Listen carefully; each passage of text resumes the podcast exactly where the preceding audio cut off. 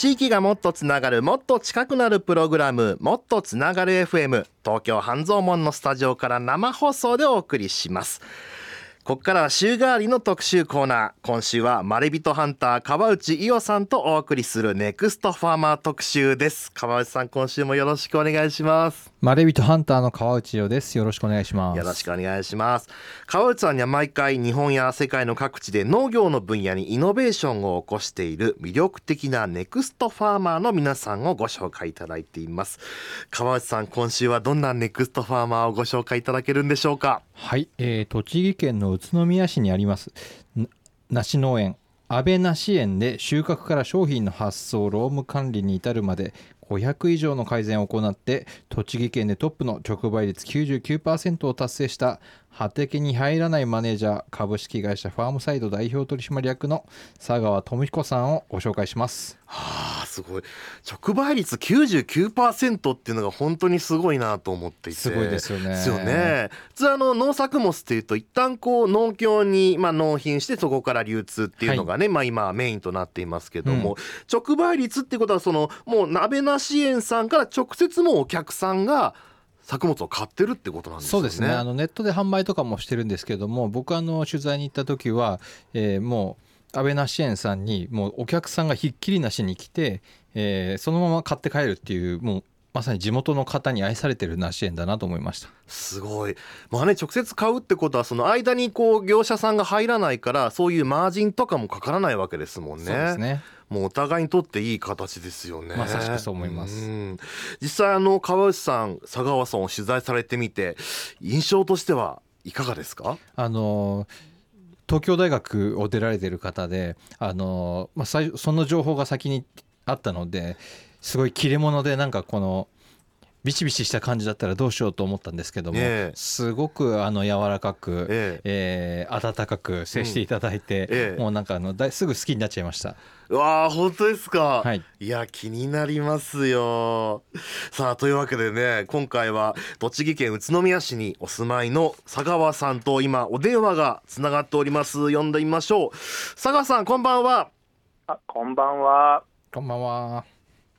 株式会社ファームサイド、そして安倍なし園のマネージャーも務めてます、田川智彦と申します。よろしくお願いします。よろしくお願いいたします。佐川さん、今、えっ、ー、と、どちらにいらっしゃるんですか？あ、自宅ですね。あ、今日は自宅。はい。もう佐川さんね、いつもあの飛び回ってて、なかなか捕まらないことで有名になってますよね。とんでもないです。あ、でも、今日本当に、あの日中は梨園に出勤してました。あ、梨園に行ってたんですね。そうなんですよ。佐賀さんで、今、梨園に行くと何するんですか？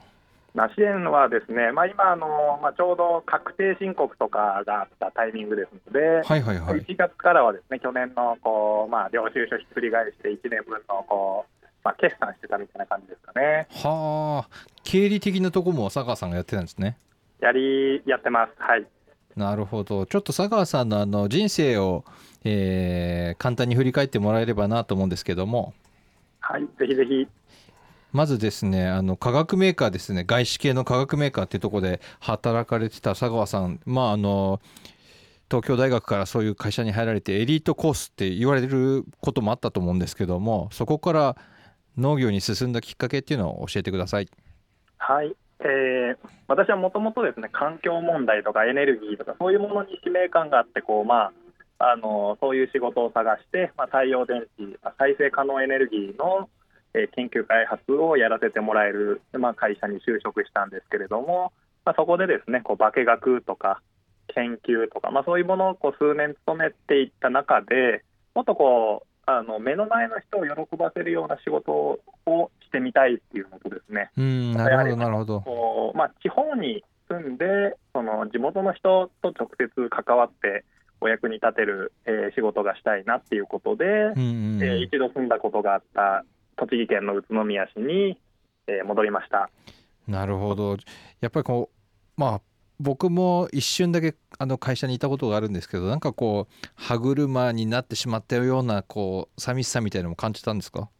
そうですね、まああのまあ、やりがいのある、あの意味のある仕事であったのは間違いないんですけれども、うん、研究ってやはりですねこう、まあ、そういう、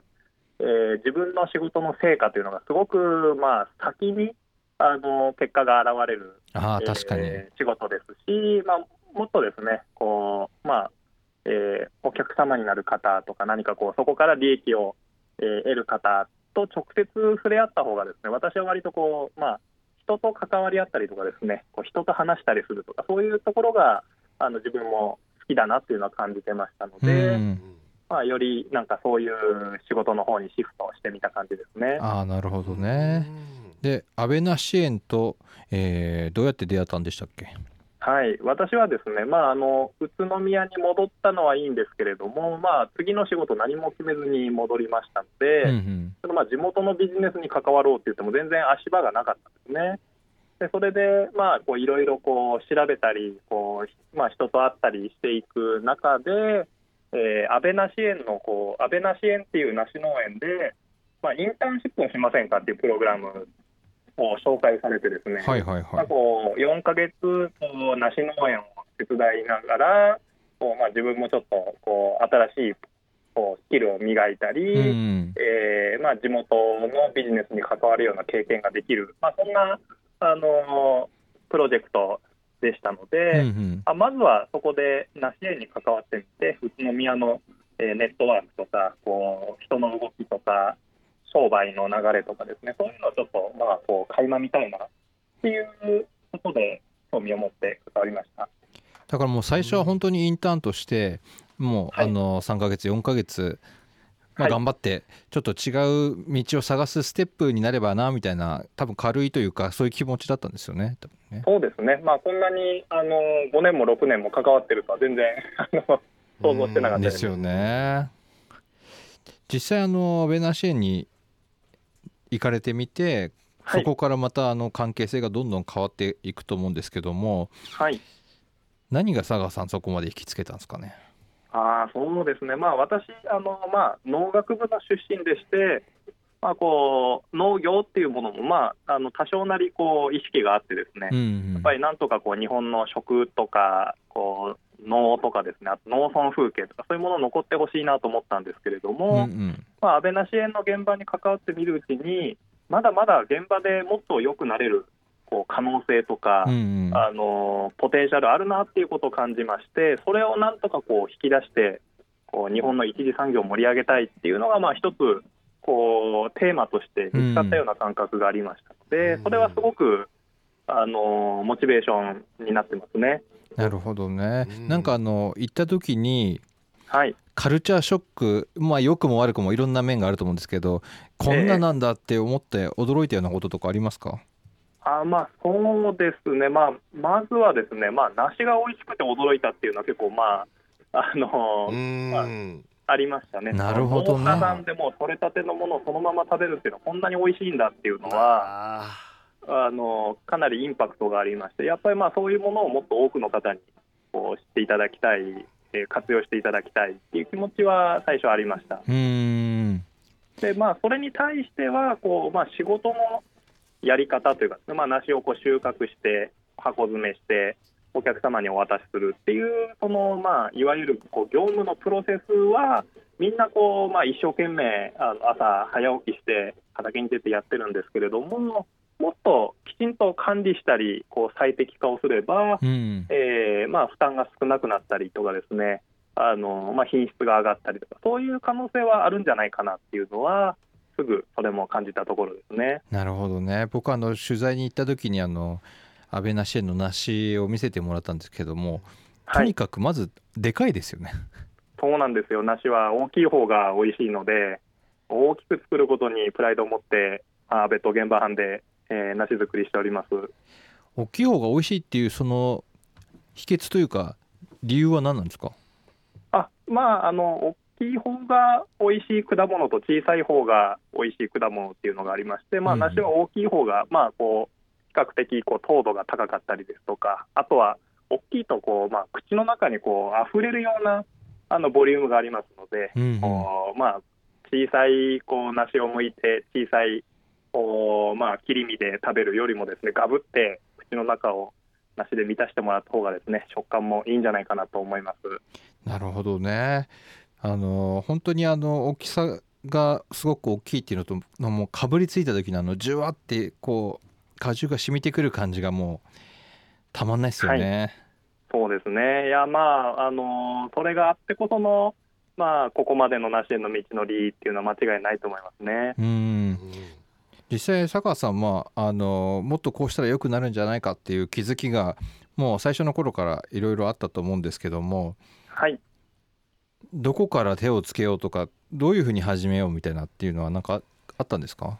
あそうですね、まああの、ちょっと経緯を説明させていただきますと、まあそのまあ、インターンの、まあ、期間中に、まあ、梨園をこう、まああのまあ、代表の安倍と私とで一緒にこう、まあ、経営改善、業務改善、集中的に進めましょうという話になったんですけれども、最初はですねもう本当に全部こう、まあ、改善できる箇所にしかで、うんまあ、どういう順番でどこから切り崩したらいいかとか、まあ、どういうプロセスで進めていくのが一番スムーズかっていうのは、まあ、正直あの分からなかったですね分からなかったので、もう手当たり次第さみだれ式に今日始めて今日終わらせられることどんどんやるみたいな感じでやってました。すごい面白かったのがあのそういう入力とかもあのに皆さん結構苦手って意識があったっていう話を聞いていてで佐川さんがあのブラインドタッチからあスタッフさんのブラインドタッチから始めたっていうところでなんか本当に一からだったんだなっていうのを感じますね。こう例えば梨の生産に関してとか、まあ、こう作業のこう、まあ、じゃあマニュアルじゃないですけどこう手順をこう、まあ、テキストで書き起こすとかにしてもやっぱりパソコンって、まあ、業務上必要なんですね農業であっても。うんでまあ、そういうじゃあ、まあ、パソコンを使ってくださいって言った時になかなかみんな使いたがらなくてですね何がボトルネックだったかっていうとみんなやっぱりなかなか慣れてないので入力に時間がかかっててイライラしてなんかこう、まあ、手書きだったりとか電卓だったりとか筆算だったりとか、まあ、そういう方にどうしても、えー逃げちゃうっていうのがあってですね、まあ、そこもこうじゃあ本当の意味でこうきちんとハードル超えて一山超えて、えーパソコンを使えるデータを使えるのになっていくためにはどうしたらいいかなと思った時にですね。やっぱりブラインドタッチできるようになってほしいなと思いまして、うんうん。はい。まあ、当時のスタッフとか安倍とかですね安倍の家族とかみんなで一緒にですねこうブラインドタッチのスキルを競い合う社内バトルみたいなのをですねやってですね1ヶ月後のスコアで競うみたいなですねそんなのをやったらみんな結構あの楽しく頑張ってくれて、えーゲーム感覚でですねスキルも伸びて、えー抵抗感もなくなってですね、まあ、その後の改善が非常にスムーズになりました。すごい。ゲーム感覚でっていいですね。そうかやっぱり楽しんで。う,、そうですんなるほどな。でもあのやっぱりお話伺ってるとすごくその本当にスムーズに改善が、あのー進んでいってるようなお話印象を受けるんですけれどもただやっぱりその新しい仕組みを導入する時ってなんかこう、例えばまあ仕組みはともかくこう人対人の部分とかで例えばその元々の仕組みに慣れていたはい。方とか、えーっとそういった方同士でのなんかこう摩擦みたいなものとかがこう、はい。できたりはしないんだろうかっていうのをちょっとお話を聞いていて思ったんですけれどもはい。こういったその人対人の部分そういう、まあ、前から安倍な支援で働いてらっしゃった方たちとのその信頼関係っていうのはどういった形で結ばれていったんでしょあそうですね、まあ、あの皆さんが想像されてるほどですね。なんかこう抵抗があったとかこう衝突があったとかあのそういうことはほとんどなくてですね。実は割とこうスムーズに進めさせていただけました。でそれはまあ理由が、えーあるんですけれども一つはですね、まあ、安倍が、まあ、田川君っていう人が来たからっていうこととかですね安倍な支援はこれからちゃんと変わっていきたいんだっていうことを、まあ、当時のメンバーに対してきちんと周知してですね、あのーちゃんと、えーそういう、まあ、雰囲気作りというかですねそういう、えーことを進めやすいように計らってくれましたので私はまあその流れに乗るだけでですね、う。あのそれほど手こずったり困ったりした感覚はありませんでした。あまあ、梨園がですねちょうど人の出入りが多い時期でして、あうのまあ、出入りが多くて、ちょうどまあベテランの方が少なくなってきたタイミングに私が入するっと入ったような感じでしたので、まあ、なんかこう、まあ、昔からの流れとかを強く主張されることもなくですね、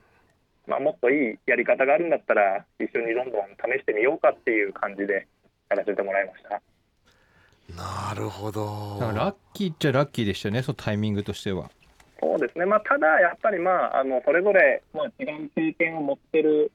えー、者同士ですので、私と安倍の間とかでも、こうまあ、もちろん小さいところではいろいろこう方針が合わないとかですね、こうまあ、どっちかが譲って、あのまあ、進めてくるとか、そういう場面はもちろんありました。でそういう、まあ、意見が合わないところとか、違う、えー対立する意見があるところっていうのは、逆に成長のチャンスでもあるので、割とこう時間をかけてですね、こうまあ、どういうロジックをお互い持ってるのかとか、どこでこう折り合いをつけたらいいのかとかですね、そういうところはあのちゃんと、えーまあ、ないがしろにせずに進めてきたつもりはあります。でもう一つ一つ積み上げていった結果のもうあのー500個うんはいですもんね。そうですね、い。まあ、最初はなんか、まあ、特にうーん、まあな、深く考えずにですね、まあ、インターン4ヶ月でしたので、4ヶ月で100件業務改善しませんか？っていう、切りのいい数字で目標を立てたんですけれども、まあ、それがすごくいいサイクルでですね、どんどんこう数が稼げる流れになりましたので、じゃあ100の次は200ですかね？っていう、200の次は300ですって言って、どんどんカウントしていって、まあ、とにかく500個手を打ったっていう感じですね。なるほどね。もうちょっとあの後半にえっ、と、はい佐賀さんのもうちょっと詳しくお話伺えればと思うんですけども、はい、えーここまでは佐賀さんがどのようなきっかけで農業の世界に飛び込みどのようにして改善を行っていったかというところを伺ってきました。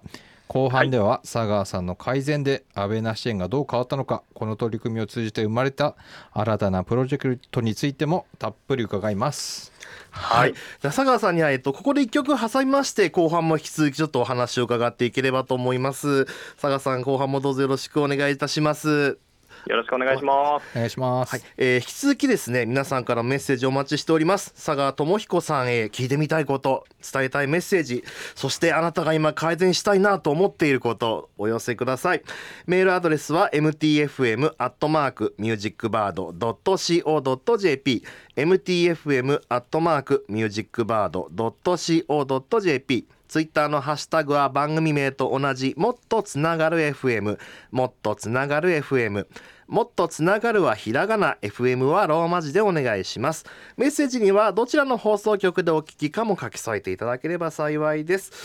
それでは川内さん佐川さん後半もどうぞよろしくお願いします。よろしくお願いします。お願いします。地域がもっとつながるもっと近くなるプログラムもっとつながる FM 東京半蔵門のスタジオから生放送でお送りしています。今週はマリビトハンター川内伊代さんとお送りするネクストファーマー特集です。栃木県宇都宮市の梨農園安倍梨園で収穫から商品の発送労務管理に至るまで500以上にもわたる改善を行い栃木県でトップの直売率99%を達成した畑に入らないマネージャー。株式会社ファームサイド代表取締役の佐川智彦さんにお電話をつないでお話を伺っております。川内さん佐川さん後半もどうぞよろしくお願いします。よろしくお願いします。はいじゃあ前半ではですね佐川さんがどのようなきっかけで農業の世界に飛び込んでどのようにして改善を行ってきたかっていうところを伺ってきたんですけども後半ではですね佐川さんの改善によってどんな変化があったのか、えーこの取り組みを通じて生まれた新たなプロジェクトについてもたっぷり伺います。改めて佐川さんよろしくお願いします。よろしくお願いします。よろしくお願いいたしますいや早速なんですけどもあの佐川さんさっきの話の続きなんですけどもはい。実際あの改善をすることでいろんな作業の効率が良くなったりとかっていうのはあったと思うんですけども、はい。えーお客さんとかにもなんかこう反応とか変化があったりしました？これはですね、あのいっぱい変化がありました。あの、うんまあまあ特に販売の部分に関しては500件やった改善のうちの多分200件くらいこちらだと思うんですけど、へやっぱりこう注文の取り方一つからですね、こうまあ商品のカタログとかパンフレットとか、こうまあオンラインショップとかそういうところを一つ一つ見直ししてですね、まあ、どうやったらこうここの梨買いたいって思ってもらえるかとかですね送りたいって思ってもらえるかっていうところを見直しましたので、うんうん。だいぶこう、まあ、新しい方新しいお客様と出会えた感じはありますね。ああなるほどうね。ん特にこう、まあ、若い世代ほどですね今なかなかこう果物をこう自分で買わなかったりですとかこうまあそういう、まあ、贈り物用の梨を作ってるんですけど贈り物をする習慣がまあ少なくなってきてたりですとうか、んあのまあ、そういう状況ではあるんですけれどもでもきちんとこちらからですねまあこういう特別ないいものがあるよとかですねこういうふうにすればスムーズにご注文いただけますよっていうことをお伝えするとですね、まあ、やっぱり興味持ってくれて、えー、梨園までですねお足を運んでいただいたり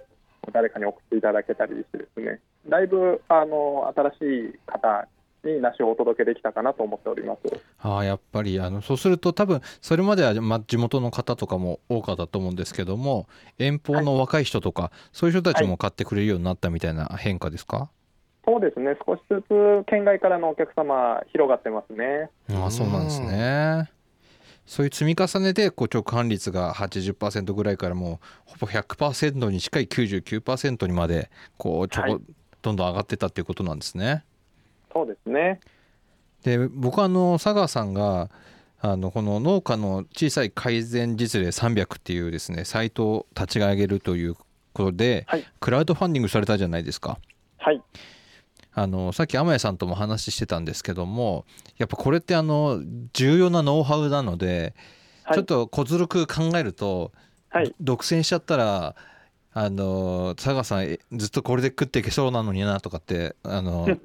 思っちゃったんですけど。いやー本当びっくりしたんですよサイト拝見して。本当にどういう仕組みを入れたかどういう例えばソフトを入れたかどう使ったか、はそしてあの振り返りた振り返りだったりその重要なポイントとかもう綺麗に1ページにまとまってて。はい。だか。ら本当にこうそれを見てなんかあ自分も試してみよう。なんか自分にもできそうって思ってこうどんどん試してみたくなるような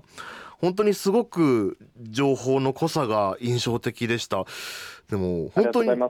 ねあのこう人によってはそういうを例えばまあ講演とかをしてあの、ねセミナーとかやってそういうことに対してこう稼いでいくっていうやり方もあると思うんですけれども、はい。あえてこう佐川さんがそうしなくてこう、はいみんなのものとして共有財産としてこうリリースしたのはなんではいなんでしょうか、まずはですね、あのまあ安倍なし園でまあこう培われた知見ですので、まああの私はこうそれをまあじゃあ有料にして農業界でこう広く使ってもらおうと思ってもですね、なかなかそれをそういう無形のものに対してお金を払ってくれる生産者さんというのはそもそも多くないなっていうのが前提として、えー推測しておりました。あーなでまあじゃあ、無料でオープンにすれば、もっとこう、まあ、そういうところに予算がないとか、お金を払う気がないという方にも使ってもらえるんじゃないかなと思ったんですけれども、まあ、まずはですね、やっぱり、まあ、えー梨園のあのノウハウですので、まあ、安倍が許可してくれたからこそ、こうやって、あの無料で横展開できている多くの方にご活用いただけているっていうのが前提としてあります。でじゃあ、まあえーまあ、佐川として、じゃあそういうものをですねこう次のビジネスにしていく、えーことができたんじゃないかっていう面においては、ですね、まあ、やはり、まあ、その情報格差でお金をもらうっていうことは、あんまりこう業界を進歩させないんじゃないかなっていう気持ちがあってですね。なるほどまあね。やっぱり情報、このくらいの情報はもう当然としてみんなが活用できる、知ってる、でそこから先の成長していく産業になっていきましょうよっていう気持ちはございまして、そこから先のところのサポートっていうのは、ですね、まあ、どんどんこう、まあ、有料、無料問わずですね、進めていきたいなと。ただ、そこのこうニーズとか、こういう、まあ、じゃあ、きちんと改善すれば、えーまあ、経営とかビジネスとか家業とかそういうものがえ良くなるんだっていうこう希望をですねこう共通認識にしていくためには安倍な支援の知恵袋っていうインターネットのサイトは非常に強力に、えー機能しているのではないかなと思ってます。なるほどねはあそっかもうここはもうベースとしてはいうんあのその先の話をもっとしようよっていうスタンスなんですね。そうなんですよ。だから最初はですねこう梨園でこういう改善活動してますっていうことをちょっとずつこう周りにこう伝え漏れていく中で、ううん。ん他の生産者さんがこう相談に来てくれるようになったんですね、うんうん。こううちでも同じことやりたいっていう話で。でそうすると、なんかこう、じゃあ、安倍梨園さんはどうやってこう勤怠記録つけてますかとか、どうやってレジの管理してますかって言って、ですねこう、まあ、要は情報のコピペをしたい、まあ、もうなんか、何が自分にとって必要かじゃなくて、同じものをすぐ欲しいっていう、あのあのリアクションが多くてですね、はいじゃあ、じゃあ1時間相談乗りますよって言ってお題いただいて情報のコピペをするだけっていうのはですね結構、まああのーもったいないなと思ったんですね。私もこちら側に新しいこう付加価値はないですし、まあ、じゃあそういう情報をコピーすることにじゃあ1時間何千円って払ってくれたとしたら、えーまあなんかそのお金をもっと別なところに使えるはずなのにもったいないなと思ってですね。なるまあほどねコストをですね、えーにしていくようなるほど。なとしてはいいんじゃないかなと予想しました。わかりました。で僕ちょっと気になったのがあの佐賀さんこう改善いろいろやっていく中で改善できなかったことっていうのもあるんですか？いっぱいあります。いっぱいあります。はい。いっぱいあるはいあのちなみにですね、500件改善したっていう話なんですけど、はいあそういう改善のアイディアみたいなのを、まあ、その前の段階でそのこういうことやれたらいいねとか、ここ直したいよねっていうのは1000以上ありましたので、1000以上1000以上 まあ、つまりあの実施したのはこれでも半分以下なんですよね。あー500ももう絞り相当絞り込んでの500だったんですね。そうですね、まあ、もちろん、まあ、なんかやるに値しないアイディアとかいっぱいあった話ですので、1000個あって1000個やったらよかったかっていうそうとは限らないんですけど、まあ、そうですね、まだまだ、はい、予算の都合とか、時間の都合とか、諸事情とかですね、やっぱりありますので、まあ、なんか全てがこう理想のピカピカのっていうのではないんですけれども、なるほどたねただでもその、いわゆるパレートの法則みたいな感じじゃないですけど、やっぱりこう2割やるだけでも8割の成果あるみたいなのがあるじゃないですか。はいはいはいそういう意味ではあの思いついたことを全部やったわけではないんですけど、特に、まあ、成果の高いもの、コストパフォーマンスの高いものから順にやっていった結果、まあ、8割方の、えーまあ、期待しているものはカバーできたかなとは思っています。まだ8割なんですねだけどうんそうですね、まああのまあ、本当にこの先どこまで成長するかとか、何を目指すかっていうのにもよりますし、まあ、今の状態でも、まあ、あの梨園のみんながですねそれぞれ幸せで満足してくれてれば、別に今のまんま現状維持でも全然いいんじゃないかなと私は思ってます。なるほどね。うん。じゃあさ佐賀さん今もう全国で、まあ、今ちょうど、あのー難しい時期っていうのもあって、はい。えーあるとは思うんですけど結構本当に全国で講演とか、はワークショップとかされてますよね。そうですね、おかげさまですごくこう安倍梨園の知恵袋を通して経営改善使用プロジェクトっていうのがですね全国のいろんな産地の方に共感していただけてまして、あのまあ、そういうものをこう自分の地域でも取り組みたいとか、こうまあ、仲間と一緒にこう活動してみたいっていう方にお声かけいただいて、えーいろんなところと、えーつながらせていただいてます。実際そういう場では今もうこのすでにオープンになってるこのさ改善例実例300のはい。を前提として先ほどおっしゃってたみたいなさらにもっとこういうことしてみようよみたいな話をされてるんですか？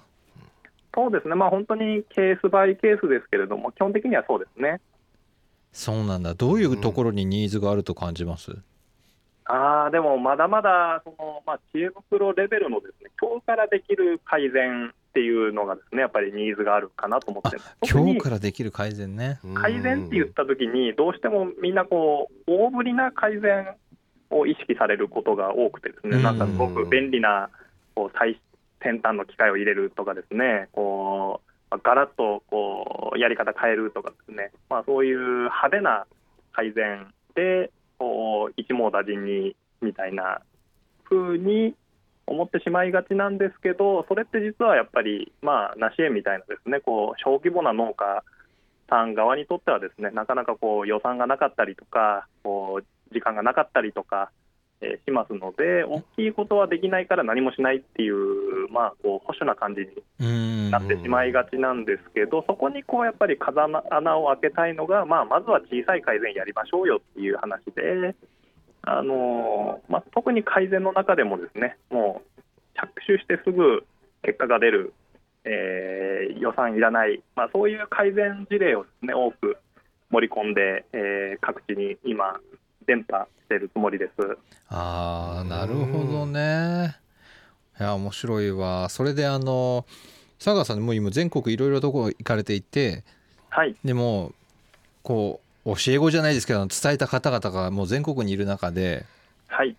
こういうふうになんかちょっと成果出たよみたいなあの報告とかもあったりするんですか？ああのおかげさまであのいろんな方からですね好意的なフィードバックとかですねおまあ、実際に、えーまあ、実践したご報告いただいてますし、まあ、あの何人かの方はですね自分も知恵袋を作り始めたっていう方とかですねいらっしゃってえー。あそれはもう自分の独自のもうどこどこ農園の知恵袋を独自に作られて。いる、みたいな。もう全然農業に限らなくてですうね、ん。はい、あのなんかこうパティシエの方がええ。パティスリーの知恵袋みたいなの作られてたりとか。ほまあサッカーやってる方が社会人サッカーの知恵袋を作りますみたいなことをおっしゃってくださってたりとうか、面白い。ね、やっぱりなんかそういうこう、まあ、業界の暗黙知だったりとか、なんかそれぞれね、こうまあ、隠し合ってたものっていうのをオープンにすることで、一緒にこう一歩ずつ成長できる、進歩できるっていうのは、まあ、農業に限らず、すべての産業、すべての分野において、あの今の時代こそできること、求められることなのかなっていうふうに、私もびっくりしました。はい実際あの今からそのは外資系メーカーで働いた時を振り返ってみてはい。なんか自分の人生すごい大きく変わったなと感じます？あもうそれは全然もうレール外れてみたら全然戻れなくなっちゃった方で。外れてみてよかった。まああのねこういう風になるっていうことを決めてとか予想して脱線したわけじゃないので、まあ、完全に行き当たりばったりというか結果論でしかないんですけどまあやっぱり、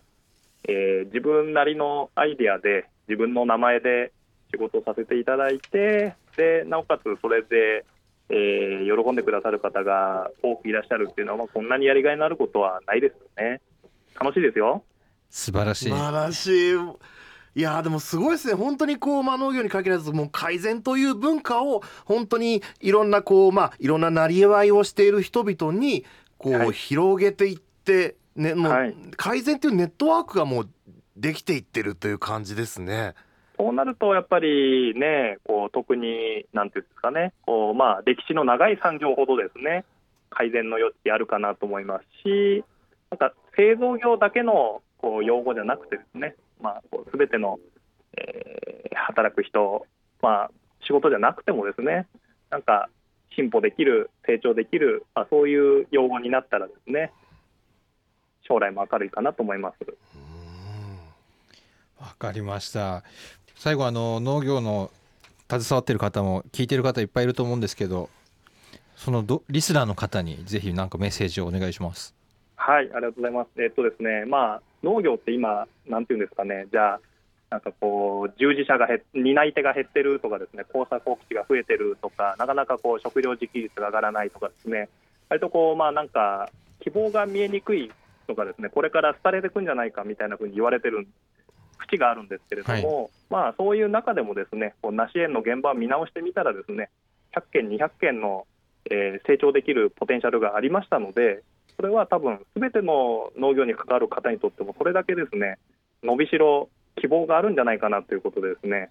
私は、まあ、安倍梨園の事例を通して農業に関わるすべての人に希望を持ってもらえるような、そんなメッセージを伝えたいと思います。ありがとうございましたありがとうありがとうございます。今週は栃木県宇都宮市の梨農園安倍梨園で収穫から商品の発送労務管理に至るまで500以上の改善を行い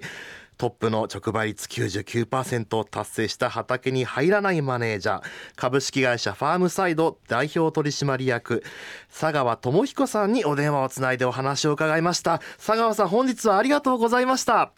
がとうございました。ありがとうございました。ありがとうございますえー、すごい。いや川内さんいかがですか？本日を振り返って。やっぱりこうなんていうんですかね。佐川さんと話してると自分にもできるんじゃないかみたいなうん。気になってくるんですよね。でなんかあのそういう方々が本当に佐賀さんが種をまくみたいな形で全国にどんどん広がっていってんじゃないかなっていうのをすごくあの期待してますし楽しみです。本当ですねあのなんかあの僕、えープログラマーとしても仕事をしているんですけども、プログラムの世界にもオープンソースというう文化があってですね、本当にそのみんなが使うソフトの、まあ、設計図をもうみんなでみんなで見れるように公開して、うん。みんなが使うことで全体を良くしていこうっていう流れがあったんですよね。はい。なんかすごい本当に杉山あ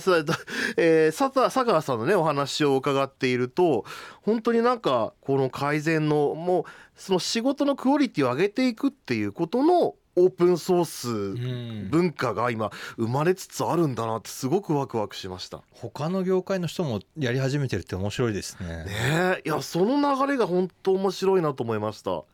なんかこうやりたくなるっていうところはねだけど分かると思います僕も。うーんわかります。なんかなんかとりあえず1個からでも変えてみようってなんかそう思わせてくれる力がありますよね。そうですね。君にはポテンシャルがあると。もっと良くなる活躍できるよって言われるとなんかよしじゃあブラインドタッチしようみたいな。やうん。っぱりその背中を押すのが佐賀さんのお仕事なのかなと思いました。なるほどいや本当に今回も素敵なお話を伺いました。本当に川内さんありがとうございました。ありがとうございます。そしてね佐川さんもお電話でお話を伺うことができました。ありがとうございました。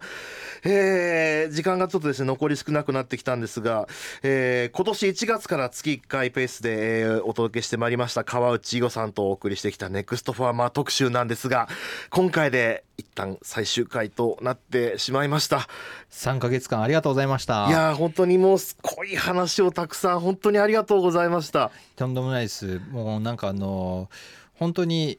自分は農業のこと全然素人だったんですけども取材を通して、えーこんなに面白いことが起きてたりとか面白い人がいるんだっていうふうにいろんな人に伝えたいなと思ってそれであのこの「農業新時代」っていう本も書いたんですけどもまたラジオっていうメディアを通して新しい人たちに農業の魅力とかポテンシャルを伝えられたんじゃないかなと思っております。ありがとうございますちょっとこれからも様々な形で引き続きどうぞよろしくお願いしますはい、ぜひよろしくお願いします。本当にありがとうございますありがとうございました。はい、というわけでお届けしてまいりました「もっとつながれ FM」えーまだね私実感がないんですけども来週3月26日の放送で、えーこの1年間お届けしてきました「もっとつながれ FM」最終回なんですね。もう全然多分最終回もこんなテンションで最後まであ時間が足りないなんてお届けしていきそうな気がするんですけれどもね、えーまあ本当にもうしんみりっていう気分は全くもう似合わない時期なんでね。ぜひあのーいつも通りの感じでより楽しくわかね、えー最後の最後までこうワクワクする形でねお届けしていけたらと思っております。なんでね来週もどうぞお付き合いください。ねぜひあのたまにはね最終回ぐらいメール送ってやるかっていう皆様からのメッセージもお待ちしております。地域がもっとつながるもっと近くなるプログラムもっとつながる FM 来週も木曜夜8時ラジオの前でお付き合いください。ここまでのお相手天谷颯太でした。この後もお聞きのステーションでお楽しみください。ごきげんよう。